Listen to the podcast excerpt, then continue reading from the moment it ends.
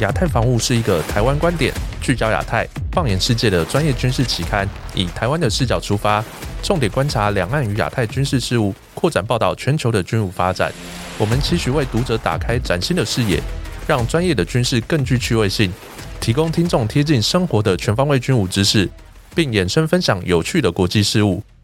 本集是我们亚太防务 Podcast EP 十一。那这集也请到亚太防务杂志总编辑郑继文老师来节目，跟我们一起对谈。大家好，我是郑继文。首先分享近期的军事新闻。那第一个就是中科院的盘龙专案明年结案，量产真成型的雄三飞弹。那我们都知道，我国耗时七年研发的盘龙专案真成型超音速雄三反舰飞弹。预计二零二三年结案之后就可以开始量产，这是我们耗时七年研发的盘龙专案。那它已经完成了测评，还有实弹测试，已经要进行战术测试阶段。这款飞弹呢，它的射程有望超过三百公里，极速可达到二点五马赫。它总共有海基型，还有陆基型。那在二零二三年结案之后就可以开始量产，也相信它对我们的台海安全有更大的帮助。那我们想问一下老师，怎么看一下这新闻？呃，熊三的这增程型确实是我们整个制海武力一个很重要发展的一个这个项目哦。尤其是我们都非常清楚，我们这个熊三过去那它因为有这个超音速这个攻击能力，因此它是国军在制海作战的一个非常重要的利器。但是哦，熊三它本身过去我们的了解，它的射程可能不超过这个两百公里，而且更保守的估计大概一百五十公里左右，因此。如何把这个飞弹整个打击范围给它扩大？那在熊山服役以后，就是中科院努力一个目标，尤其是这个呃，能适度扩大对于周边海域的制海范围，呃，对国军整个台海防务有非常重要的一个重要性哦。因此，这个实施增程，那绝对是国军必走的路子。我们从最新媒体所公开的讯息知道。这个熊山增程型，它的最大这个涵盖范围可能达到四百公里哦。哎，这样的四百公里如果能获得落实的话，哇，对国军制海作战来讲，它有一个更具有战略性的这个意义。尤其是我们非常清楚，台湾到菲律宾之间这个巴士海峡，它的宽度正好大概四百公里左右。因此，熊山增程型如果能达到这样的射程，那就有助于封锁解放军海军船舰进出巴士海峡的这个能力哦。那这对国军扩大威慑和限制解放军海军的自由度来讲，这就有很大的一个战术的价值。而且我有注意到，不只是国军要对于我们的反舰飞弹实施增程，我们也发现日本方面对于他自己所使用的反舰武器。那近期也纷纷进行类似的改造工程，比如说它的十二式反舰飞弹。那过去以来，我们看到他经常在这个宫古群岛这边进行一个机动部署，那来演练暂时封锁宫古海峡。那日本也试图把十二式的打击范围从一百五十到两百公里延伸到可能超过三百公里以上哦。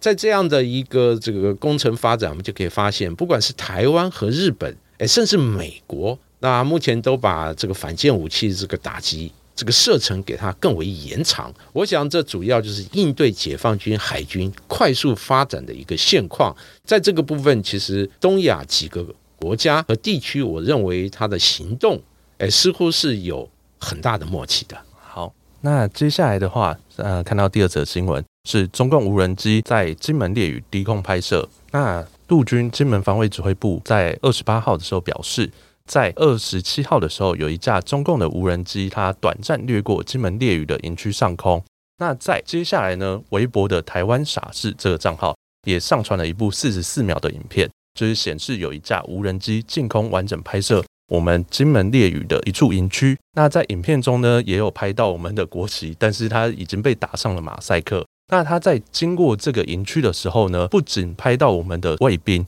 也拍到了营区里面的兵旗、图台，还有战情挂图的钢哨拍摄。那其实影响也是蛮大的。那在国防部的发言都是说，我们都有依标准作业程序涉及信号弹警示，并保持监控及高度警戒。那其实也有许多学者提议说，我们可以用不同高度部署被动防御的防空气球，来借此干扰低空飞行器的来犯。并辅以现行的无人机干扰枪配发给外岛防区使用。那我们想问一下郑老师，就是针对中共它近来这么多的无人机的威胁，那我们应该要有怎么样的一个应应措施？呃，其实这个问题，我觉得可能可以分两个层面来探讨哦。首先，在这个中共的无人机发展，其实我过去在不管我杂志或者我写文章，都经常强调中共无人机它这个发展确实是国军要高度注意的哦。因为根据这个十多年来参访在大陆进行的各种武器展或者国防装备展，可以发现，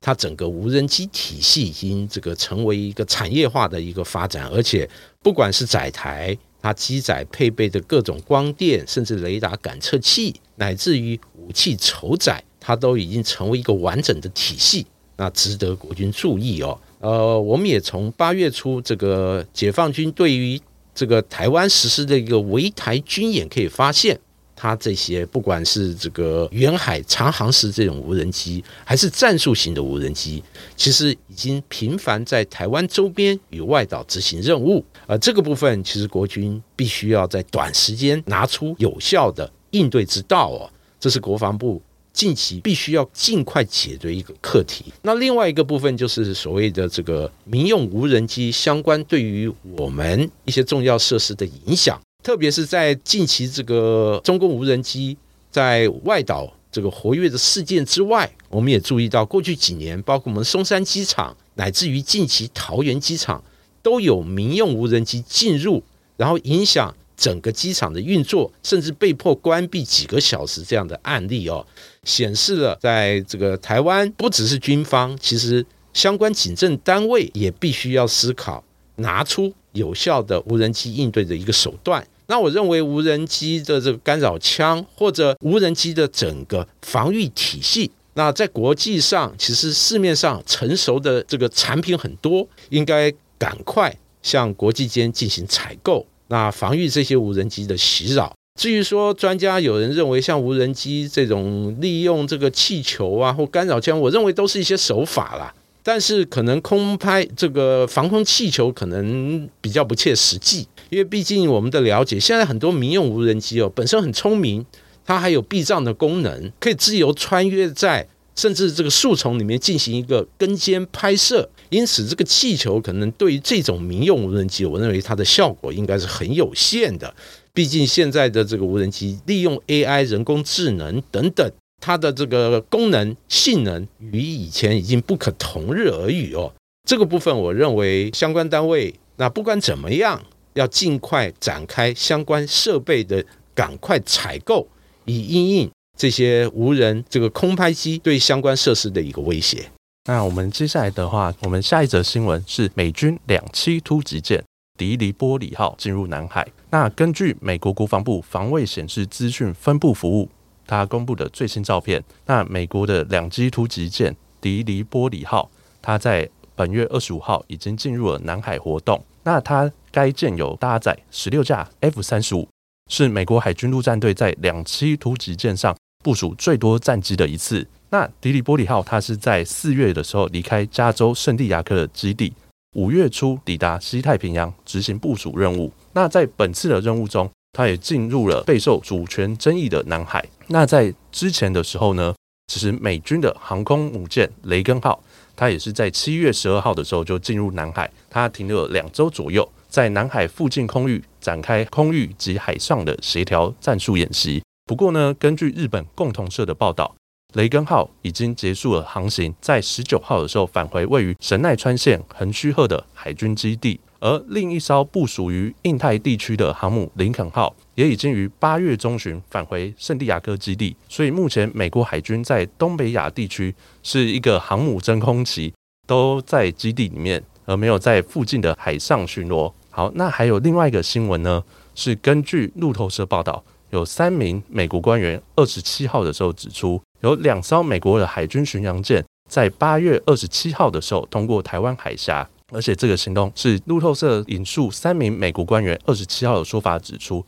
有两艘美国海军巡洋舰在八月二十七号的时候通过台湾海峡，这是美国众议院议长佩洛西月初访问台湾以来，美国军舰首度通过台湾海峡的国际水域。而美国第七舰队随后也公布照片，证实军舰的确了正在通过台湾海峡。那美国军舰通过台湾海峡的行动，通常需要费时八到十二个小时的完成。那这次是在台海的危机比较上升了之后，首次通过台湾海峡。那老师怎么看一下这次的行为？其实针对这两个事件，我觉得可以放在一起来这个做综合评论哦。首先，我针对两艘美军这个提康特洛加及这个神盾巡洋舰通过台湾海峡这个事，我认为其实这就是再度彰显了美国强调自由航行这种权利哦。尤其是他这个行为，其实过去几十年，美国在全世界各州各洋都以此来主张。特别是我们还记依稀记得，一九八零年代，美国和利比亚当时这个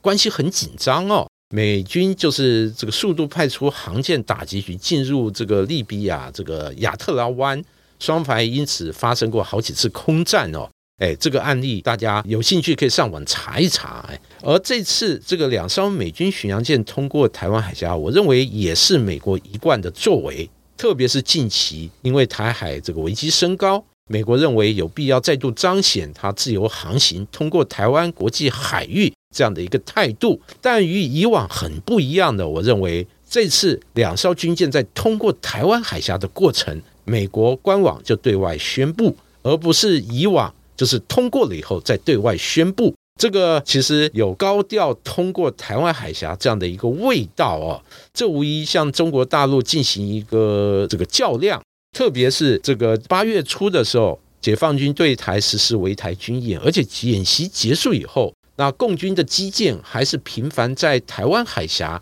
和台湾周边进行活动。我想，美军他派出这样的两艘船通过台湾海峡，而且高调宣布，它带有一定的这个平衡的味道。但纪文也觉得，美国军舰来来去去，其实走了以后，那海面上不会留下一点波浪哦，因此。美军他的这个通过这样的行动来平衡解放军，那改变现状，形成新的他所谓的一个常态或新的现状，可能这个力量对比来讲还是不够的。至于说美国海军它的迪里波底号进入南海，而且上面搭载 F 三十五 B，我认为是延续之前美利坚号的一个作为。众所周知，就一年来美利坚号频繁在这个呃西太平洋进行活动。不管是这个东海、台湾周边，乃至于南海或菲律宾海，它都搭载 F 三十五 B 执行所谓的闪电航母。所谓的闪电航母就是轻航母的概念，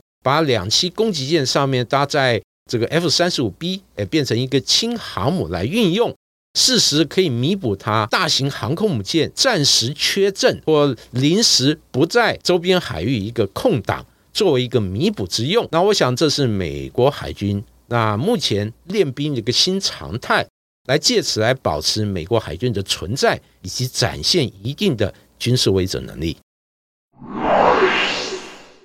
那下一个阶段呢，就谈到我们的主题了。我们也知道说，乌俄战争呢，从今年二月开打，至今已经超过了半年。那我们想请郑老师来分析一下，这半年从二月开打，还有最重要，其实是在开打之前，其实我们就知道。俄军已经在乌克兰的周遭进行军演，那我们想请老师分析之从开打前、开打中到现在这半年间来做一个总结。呃，俄乌战争到现在已经超过半年哦，这半年来其实战况它历经起伏。呃，我们都众所周知，就是二月二十四号，俄罗斯以特别军事行动，而不是宣战哦，那进兵这个乌东这个两个共和国。乃至于席卷整个乌克兰，包括这个乌克兰北，还有乌克兰西东部，还有南部。那从这个战争整个进程来讲，其实分好几个阶段。那首先就是俄军的闪电战阶段，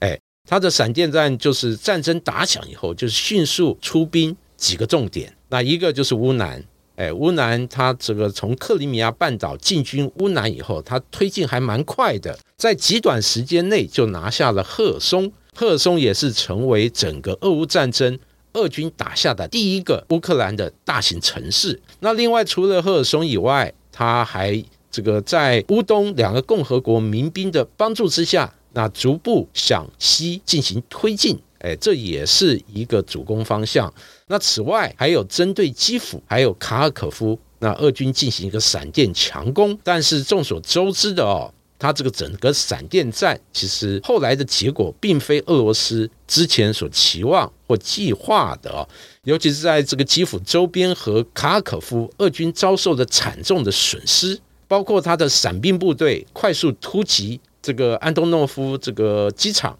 虽然成功占领和一度控制的这个机场，在乌军这个大力增援之下，很快就陷入孤军深入、哎弹尽援绝的地步，而被迫撤退。在这个卡尔可夫周边，俄军的这个整个闪电战，那很明显的后勤不利，因此形成了呃，之前从卫星照片可以看到，哇，好大的长蛇军车阵，也因此给予乌军很好的突击机会。那在整个这个闪电战阶段，俄军可以说是损兵折将啊，尤其是装甲部队还有辎重部队损失惨重，这个就迫使俄军后来必须要改弦更张，展开了这个不同的攻击的这个这个主攻方向，也就是后来在这个四月底开始的顿巴斯战役哦。那顿巴斯战役其实打响了以后，我们可以发现它整个进程和之前的闪电战。是有明显的不同，尤其是他采取的作战的方式，是和二战的这种传统作战形态那更像哦，而并非现在所谓的高科技战争。因此，我们在这个整个顿巴斯战役，我们可以发现，俄军是运用这个炮兵的火力，那强覆盖，对于乌军的重要的据点和设施进行一个。高强度的火力攻击，因此我们可以看到，在整个顿巴斯战役里面，各种牵引式的火炮、自走炮、多管火箭，大量派上用场。在辅以空中的像这个直升机、攻击直升机或者一些战轰机提供空中支援，然后缓步推进。就顿巴斯战役来讲，我认为俄军在耗费了大量的弹药以后，他还是取得不错的这个控制哦。特别在这个五月中旬之后。他在这个整个顿巴斯战役已经取得不错的一个突破的成果，然后后来逐步占领了这个就是北顿涅茨克市，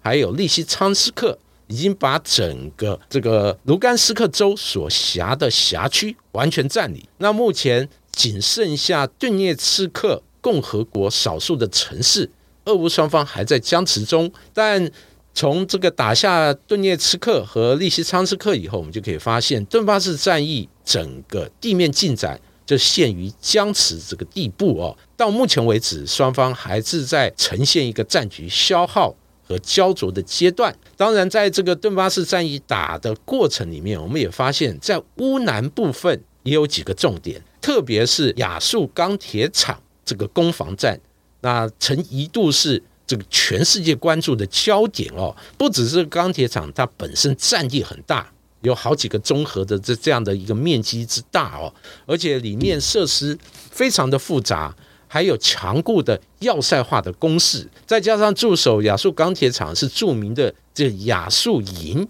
被俄罗斯指控为所谓的种族主义者或者新纳粹分子，因此必须摘除而后快哦，也因此从战争打响以后。那双方就在这边进行了长达两个月以上的这种反复的争夺，而且在争夺的过程，我们可以发现，俄军用的不只是传统的地面部队，比如说装甲、哎步兵，那还用了大型的重炮、重型的航空炸弹，甚至连战略轰炸机都用上了。后来整个战局到了这个五月才开始这个急转直下，在五月中旬。俄罗斯顺利拿下了亚速钢铁厂，对于整个乌克兰南部的战役，拿下亚速钢铁厂可以说是一个重要的一个里程碑哦，就代表了俄罗斯已经打通了乌克兰南部与顿巴斯之间的路上的整个联系，把整个战线连在一起。那截至目前为止，乌南其实是成为一个大家未来关注的一个焦点，特别是进入这个八月以后，那。呃，双方在这个赫松地区这个争夺，可以说是这个战局呈现一个日益紧张的一个状况。那乌军誓言要进行一个大反攻，而俄罗斯已经加紧调派部队在这个地区。而且，我们从过去几个月来可以发现，北约和美国。大力军援这个乌克兰哦。虽然到了八月以后，那北约各国，特别是欧洲各国，对于乌克兰的军援呈现的一个疲态，不管是量或值都有所减缓，但反倒是美国对于乌克兰的军援还呈现一个比较高的一个额度，尤其是在八月底的时候。美国宣布了要这个军援将近三十亿美元的武器装备给乌克兰，显示了美国在对于支持乌克兰持续抗俄这件事情来讲，其实表现还是比较积极的。而乌克兰也利用北约和美国所军援的武器，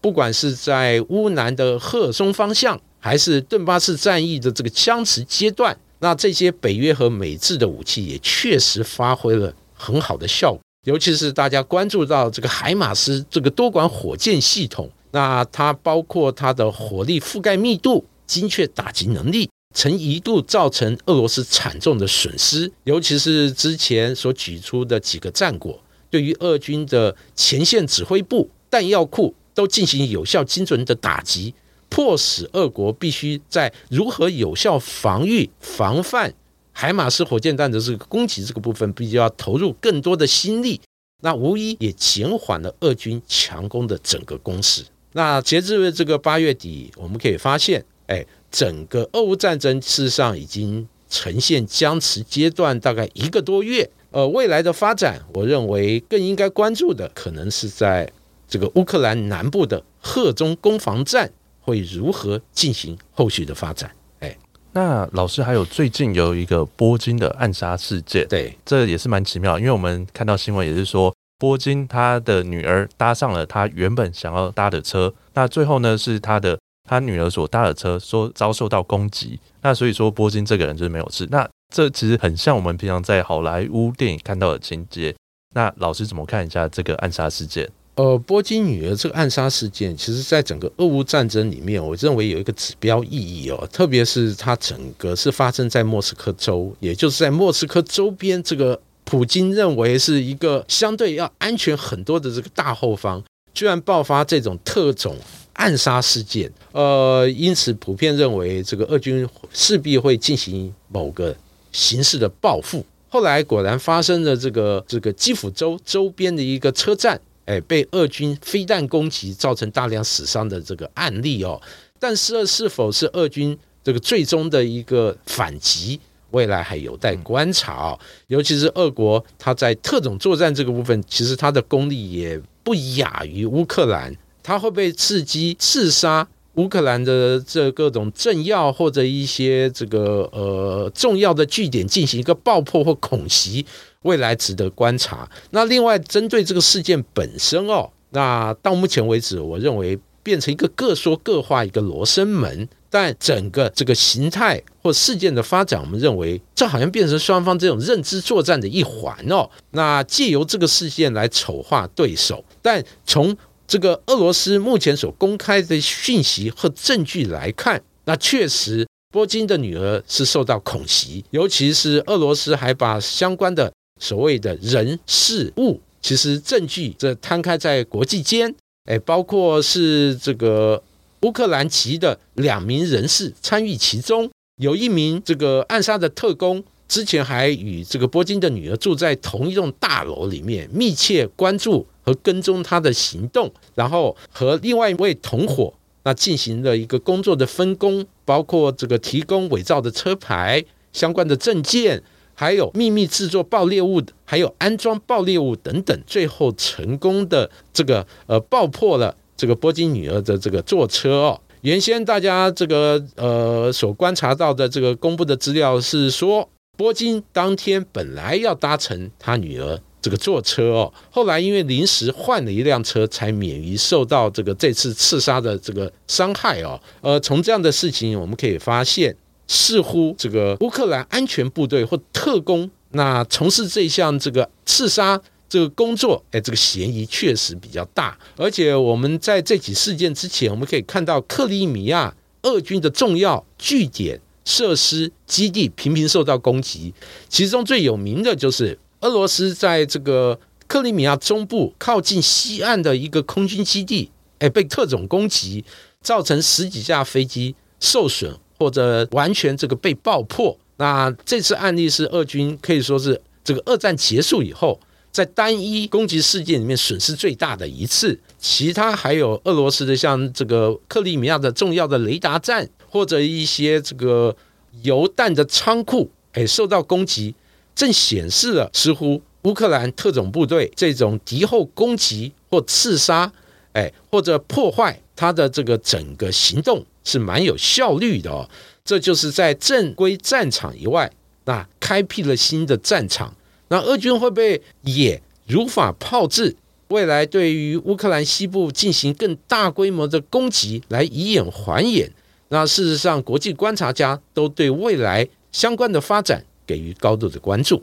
其实，像我们也是很怕说，俄罗斯会不会一直没有在乌俄战争下获得一个良好战果？他们最后会不会使用大规模毁灭性武器？其实这都是我们不愿意所看到的东西。那但是呢，在这些的战役当中，其实还有一些就是关于说，俄罗斯的黑海舰队当初那个莫斯科号也是被乌克兰所击沉。那老师是怎么看？说就是就是在乌克兰他们的海军的能力如此相对于俄罗斯来讲是比较薄弱的。那在对抗俄罗斯的黑海舰队有这样子的结果，老师怎么看？其实这次俄乌战争哦，我认为它的整个战场其实虽然是以陆战为主，但是在黑海地区的作战，我认为还是有一些亮点的哦。尤其是就像您刚才讲的，乌克兰虽然在整个黑海的海上武力远远弱于这个俄罗斯，尤其是俄罗斯它的黑海舰队不只有巡洋舰、诶驱逐舰、护卫舰，还有前舰，它还有蛮强的海军航空兵。可以说，在整个质量和数量来讲，远远居于这个优势。但从爆发战争以后，其实俄罗斯黑海舰队却是损兵折将啊，而且频频受到乌军的包括无人机和飞弹的奇袭，那损失了好几艘比较代表性的船舰。尤其是在四月初的时候哦，他在黑海这个黑海俄罗斯黑海舰队的旗舰莫斯科号。那遭到这个乌军有效的攻击，哎，被击沉。他的画面曝光以后，受到全世界高度的瞩目，也让这个俄罗斯黑海舰队的形象一落千丈，对于黑海舰队士气也造成很沉重的打击。而且在这个莫斯科号沉没之前，我们也发现，在比尔江斯克这个港里面，哎，好几艘俄罗斯的补给船。受到乌军的飞弹精准攻击，其实有被击沉，也有受到重创的哦。再加上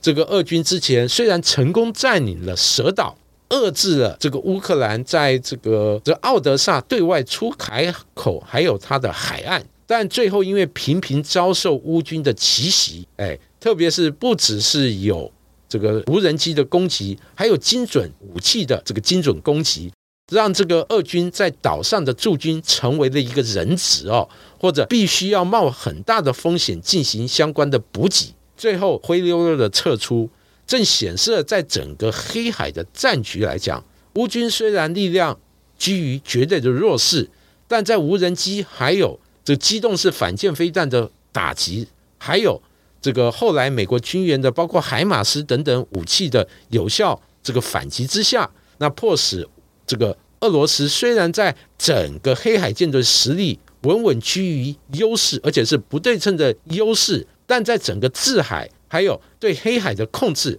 还是产生了很大的动摇。也因此哦，就很多军事观察家就是觉得，哎，乌克兰在整个制海作战的表现，那确实值得国军学习。尤其是国军之前在不对称作战这个思维和建军路线下，频频就是在这个机动式。反舰飞弹这个兵力，那进行一个更大的投资，也认为以陆制海这种机动飞弹，它所具有的打击能力和军事威慑能力，确实是以弱对强、以小对大一个不对称作战的一个重要思维方向。那这个部分也对于国军未来这样的一个发展，认为还必须要加把进行这方面的投资。哎，好。那我们谢谢